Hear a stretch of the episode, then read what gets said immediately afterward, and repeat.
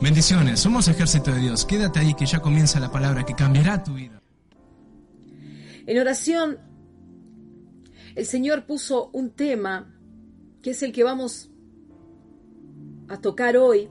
El Señor me habló del espíritu de Jezabel o espíritu de manipulación. Y lo primero que, que debemos preguntarnos es, ¿qué es la manipulación? Me fui a Google que me arrojó estos datos de concepto. Manipulación es operar con las manos o con un instrumento. Algo así como el titiritero, ¿no? Que con esos palitos y esos hilos, ¿sí? O con una mano dentro de un guante, hay muchos tipos de títeres, opera. Manipulación también es manosear algo y manipulación es intervenir con medios hábiles para distorsionar la realidad al servicio de intereses particulares. Intervenir con medios hábiles para distorsionar la realidad.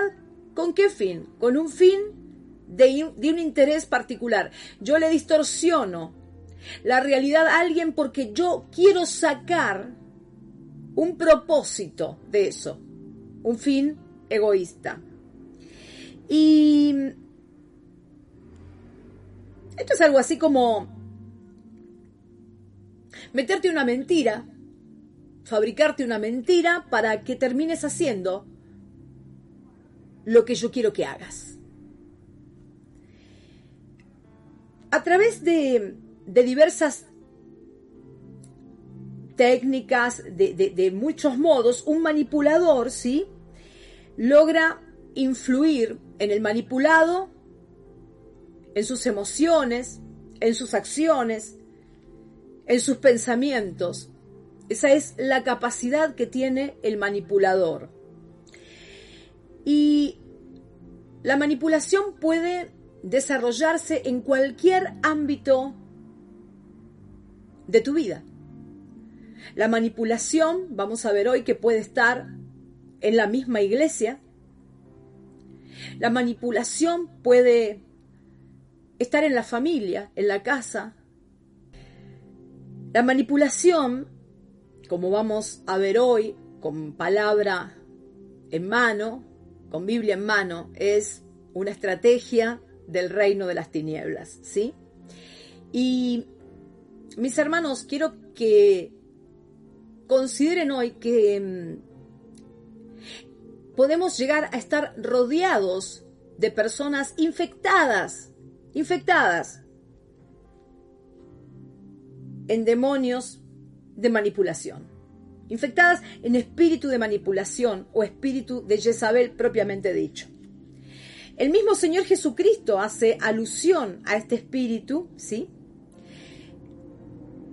Al cual se le denomina espíritu de Jezabel porque toma el nombre de una vil y pagana mujer sacerdotisa de Baal que fue la esposa del rey Acab en el Antiguo Testamento. Y este espíritu el Señor lo va a poner de manifiesto cuando le habla a las siete iglesias. Es necesario por otra parte, que le conozcamos a este espíritu de, manipulación, porque cuando nosotros conocemos algo, ya, ya luego nos es más fácil poder discernirlo, poder, ah, ahí lo, ahí lo localicé. Eh, y es necesario que le conozcamos y también, no solo para discernir si está operando sobre alguien que, que me rodea, si vemos que alguien de nuestro entorno familiar, de la iglesia, o del trabajo, o de mi entorno de amistades, o, mi entorno de estudio, si hay alguna persona que está siendo oprimida por un espíritu, ¿no? De, manipulación y ejerce manipulación. Y también poder, poder conocerlo para reconocer que ese espíritu de manipulación, el espíritu de Jezabel, no esté operando en nosotros y no seamos nosotros manipuladores y jezabélicos. Jezabel significa sin cohabitación. Esto es decir, que no convive con nadie. En realidad, Jezabel, este espíritu de Jezabel, sí puede convivir con alguien, pero es como si no lo hiciera, porque el mundo gira alrededor de sí mismo. Aquel que tiene espíritu de Jezabel, que no tenemos que tomar solamente como que son las mujeres, no porque tenga nombre de mujer, este espíritu solamente puede estar oprimiendo sobre una mujer. Pero aquel que tiene espíritu de Jezabel tiene un gran egoísmo y maneja todas las situaciones para que las cosas sean y se den como esa persona quiere. Quiero mm, eh, mostrarte en una porción bíblica cómo actúa la manipulación y el espíritu de Jezabel.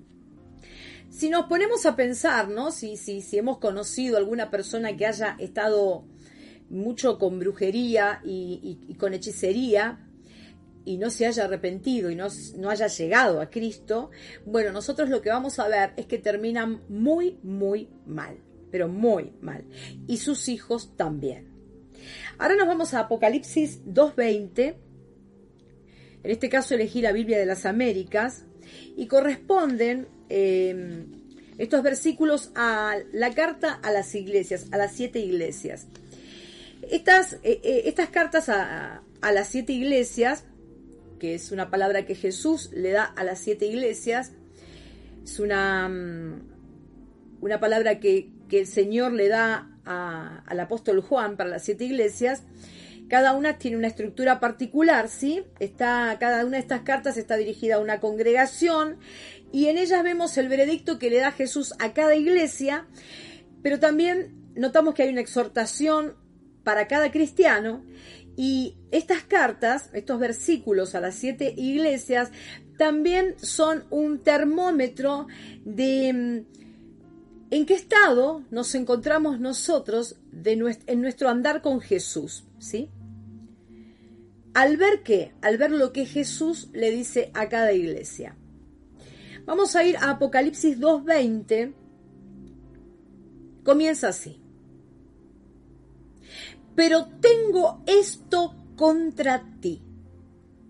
El Señor dice, pero tengo esto contra ti Aquí se cumple la, palabra de Mateo 12:30, el que no es conmigo, contra mí es. El Señor está diciendo, tú no eres mi amigo, tú eres mi enemigo, ¿sí? Y es terrible, es terrible porque que el Señor diga, tengo esto contra ti, tengo esto contra ti porque tú eres contrario a mí, tú eres mi enemigo. Y es terrible que el Señor nos vea como enemigos. La verdad que creo que es lo último, lo último que desearía en mi vida, eh, estar en una postura de enemiga de Dios. Es terrible, mis hermanos. Acá el Señor comienza esta frase en una postura de enemigo. Tú eres mi enemigo, entonces yo soy tu enemigo. Tengo esto contra ti. También nos habla de que podemos estar acudiendo a la iglesia, podemos ser mucho aleluya, mucha adoración, mucha oración, pero sin embargo el Señor puede estar teniendo cosas contra nosotros, nos puede estar viendo como enemigos. Vamos a ver, pero tengo esto contra ti, ¿qué toleras? Tolerar significa soportar, aguantar, permitir, consentir, aquí vamos a notar que es muy específico en qué es lo que no debemos tolerar. ¿Por qué el Señor tiene algo contra, dice, tengo algo contra ti, que toleras, que toleras, ¿qué es lo que el Señor se llena de furia cuando tú lo toleras? ¿Qué es lo que estás tolerando que al Señor, sí, lo llena de furia? Y ahora nos va a hablar de un espíritu de manipulación, tengo algo contra ti, que tú estás tolerando un espíritu de manipulación, ¿sí? Porque sabemos muy bien, mis hermanos, que nuestra lucha no es contra sangre y carne, que nuestra lucha es con con seres espirituales del reino tenebroso, contra potestades, gobernadores, ¿sí? con seres espirituales del reino de las tinieblas. Y nosotros Vemos acá que nosotros no tenemos que permitir, ni consentir, ni tolerar nada que venga del enemigo. Sí tenemos que resistir a Satanás. Oh Señor Jesús. Pero no debemos tolerar las cosas que vienen del enemigo. No debemos permitir las cosas que vienen del enemigo. Porque el Señor dice, tengo esto contra ti, que toleras a esa mujer Jezabel que se dice ser profetiza. El Señor está diciendo que este es un espíritu que dice ser algo que no es. Se autoproclama algo que no es, ¿sí? ¿Y cuántos, cuántos, mis hermanos, dentro de una iglesia, se creen cosas que no son, que son cosas que no son? ¿O cuántas personas en la familia o en tu entorno laboral se creen que son cosas que no son? Tengo contra ti que toleras a esa mujer Jezabel que se dice ser profetiza y enseña y seduce. Ahí está.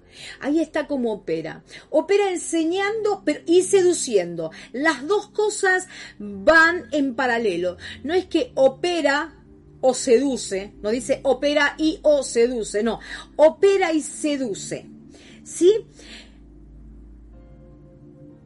A mis siervos, porque ¿qué enseña esta mujer? Dice que enseña y seduce, enseña y seduce.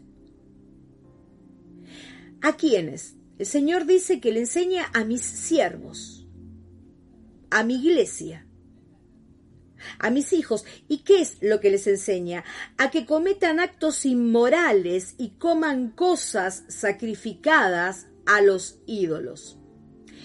Este espíritu de Jezabel es un espíritu que enseña y seduce a la vez para que cometan lo malo, para que sean aborrecibles ante los ojos de Dios, los lleva hacia la inmoralidad, los lleva hacia la caída para que los para que el Señor vea que estás en enemigo de él, porque estás haciendo precisamente lo que Dios no quiere que hagas. ¿De qué modo? Ahora, ¿de qué modo Jezabel enseña y seduce para que entres en inmoralidad y para que te caigas? ¿De qué modo? Haciéndote creer que estás haciendo las cosas bien. Versículo 21. Le he dado tiempo para arrepentirse y no quiere arrepentirse de su inmoralidad. Jezabel, el manipulador, la manipuladora, cuando vos le hablas, le entra por acá y le sale por acá porque es un espíritu muy fuerte que opera. Y el Señor en su misericordia dice que le da a esta mujer que se llama, se dice, profetiza y no lo es, en su misericordia le está dando tiempo, tiempo para que se arrepienta. Y dice que no quiere arrepentirse de su inmoralidad. Mira, la postraré en cama las personas que están bajo el influjo del espíritu de Jezabel terminan postradas, terminan en cama postradas, terminan mal con su salud. Y a los que cometen adulterio con ella los arrojaré en gran tribulación. El Señor define que a los que escuchan y a los que se dejan manipular, valga la redundancia, por un manipulador que tiene un espíritu de Jezabel, un espíritu de manipulación, ese es adúltero con ella, porque aquel que se deja manipular no está obedeciendo a Dios. Y dice el Señor que esos van a, a pasar por la gran tribulación. Así que esos tienen que comenzar a despedirse de la iglesia porque la iglesia va a ser arrebatada, gloria a Dios, cuantos lo creen, y se van a tener que quedar en la gran tribulación. Y sabemos que si hay alguien que se va a salvar en la gran tribulación, son los del pueblo de Israel. No los gentiles que no hayan que no hayan sido arrebatados. Si no se arrepienten de las obras de ella, y a sus hijos mataré con pestilencia. Los hijos de los manipuladores sufrirán tragedias, pestilencias, vidas trágicas, vidas infelices, ¿sí? Un manipulador enseña y siempre cae bien, siempre cae bien la enseñanza. Por eso, gloria a Dios. Cuando declares la palabra y te odien por eso, y te critiquen por eso, y murmuren por eso. Porque cuando uno predica la sana doctrina, la sana doctrina es la palabra verdadera de Dios para instruir, para exhortar, para reprender, para redarguir, para cambiar, para corregir. Es el Espíritu Santo haciendo su obra. A mí me preocuparía mucho que caiga siempre bien la palabra. Entonces no estaría haciendo su obra. ¿Qué hacía Jezabel que según los escritos, algunos escritos, la definen como que era la esposa del pastor, esta profetisa? Se decía profetiza y entonces profetizaba lo que querían oír. Entonces les quitaba el peso del pecado, terminaba llevándolos a la inmoralidad. Yo he escuchado, yo he escuchado en la iglesia que han venido de otras iglesias en donde profetas a mujeres casadas le han dicho que su amor, su marido iba a estar en un hombre casado. A ver, cosas increíbles. No me lo contaron, yo se los digo. Doy fe de lo que he escuchado. Y se agarran de esos profetas de Jezabel que los hunden en inmoralidad y después viven tribulaciones y van a pasar la gran tribulación. Entonces, ¿qué hacía este espíritu de Jezabel? Hacía que los cristianos cometieran inmoralidad, cayeran bajos, cayeran bajo y se metieran en idolatría. Mi Biblia dice en Primera de Pedro 1:16, sed santos porque yo soy santo. Debemos cuidarnos no solo de lo que hacemos, sino también de lo que escuchamos. Todo lo que hacemos tiene que ser para glorificar a Dios. Por supuesto que me puedo sentar con la prostituta. Por supuesto que me puedo sentar con el hombre más pervertido del planeta. Por supuesto que me puedo sentar con el asesino. Pero para darle la palabra de Dios. Para que esa persona salve su vida, salve su alma. Para que esa persona sea nueva criatura. No para otra cosa. Primera de Corintios 10:31 dice, si pues coméis o bebéis, o hacéis otra cosa, coméis, bebéis, te reunís con gente, hacedlo todo para la gloria de Dios. Lo que escuchan tus oídos, los que ven, lo que ven tus ojos en esas reuniones que tenés, glorifica al Señor, si no lo glorifica, huye. Jezabel le decía que lo hicieran y ellos caían en esa manipulación. Y Jesús les está diciendo, si no se arrepienten, van a vivir la gran tribulación. Y no nos olvidemos que el espíritu de Jezabel termina matando y llevando a tragedia y a pestilencias a los hijos. Filipenses 1, 21, porque para mí el vivir es Cristo. Eso es vivir.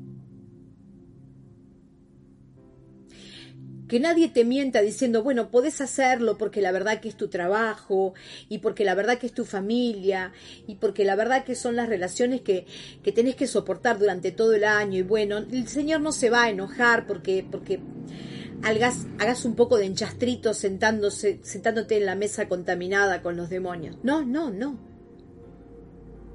Que nadie te manipule a creer que eso está bien, porque vas a caer en inmoralidad si alguien te está manipulando, si estás siendo víctima de manipulación. Vos podés ser completamente libre en Cristo Jesús. Esa manipulación que te hace creer que las cosas malas están bien. Esa manipulación que incluso puede venir hasta de tu propia iglesia o de tu país haciéndote creer que cosas que aborrece Dios están bien. Esa manipulación que puede venir de tu familia, de tu esposa, de tu esposo, de tus hijos, de tu trabajo, de cualquier ámbito, va a decantar en una tragedia para vos, para tus hijos, si hay descendencia. Y el manipulador terminará también muy mal. Debemos ser libres. No podemos desconocer las consecuencias de un espíritu de manipulación.